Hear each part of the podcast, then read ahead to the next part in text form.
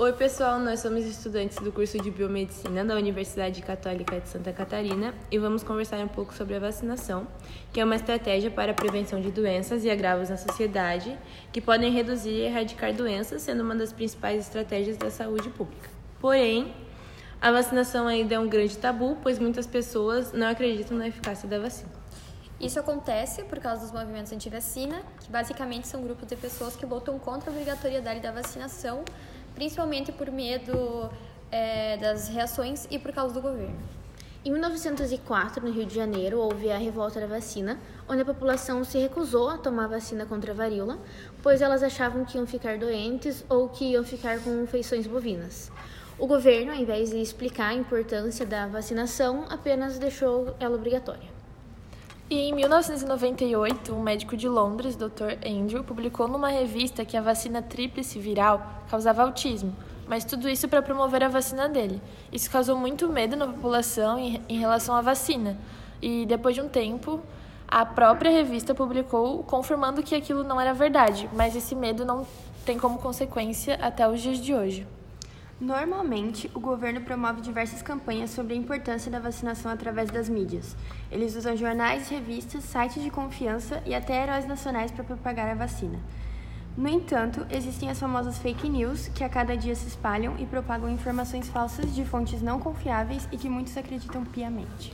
Por ser exposto à população muito mais notícias ruins do que boas, as pessoas acabam se baseando por aquilo e acabam se revoltando contra a vacinação e assim influenciam outras pessoas que ainda não têm uma opinião, diminuindo grandemente a cobertura vacinal. E um dos principais efeitos disso é a disseminação de doenças e a volta de outras que já foram erradicadas, como por exemplo o sarampo, que em 2016 o Brasil ganhou o certificado de erradicação, mas pela falta de vacinação das pessoas acabou tendo novos casos e voltou a ser uma doença presente no nosso meio. As pessoas têm que entender que optar por não se vacinar não é uma escolha individual e sim que afeta todo mundo que está ao redor, pois algumas pessoas não têm acesso à vacina ou têm a imunidade um pouco mais baixa e elas acabam sendo afetadas com isso.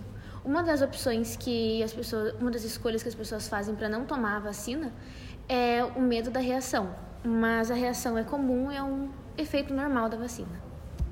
A maior parte das pessoas que não concorda são principalmente os pais, pois a maioria quer buscar alternativas mais naturais e isso geralmente não é suficiente e prejudica muito as crianças, pois elas têm uma imunidade baixa e são suscetíveis a inúmeras doenças, principalmente nas escolas.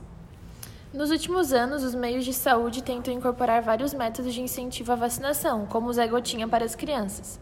A vacinação garante que as crianças, ao serem expostas a novas doenças, tenham os anticorpos para, bater, para combater e não desenvolver para casos mais sérios.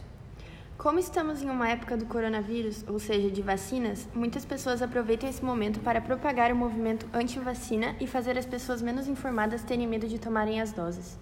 A maior causa disso é a disseminação de informações sem embasamento científico pelo alto grau de tecnologia que temos hoje e que qualquer pessoa pode criar um conteúdo. Então, vale lembrar que é necessário buscar fontes seguras de informação que venham a trazer a verdadeira importância da imunização. Sites oficiais do governo ou jornais e revistas são as fontes mais confiáveis.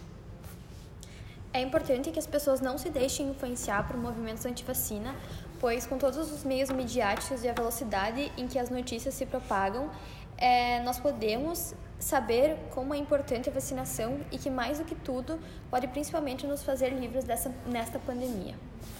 Então, essa foi a conversa de hoje. Espero que nós tenhamos esclarecido a importância da vacinação e da busca por conhecimentos confiáveis e que venham a agregar na nossa vida e na nossa saúde. Muito obrigada.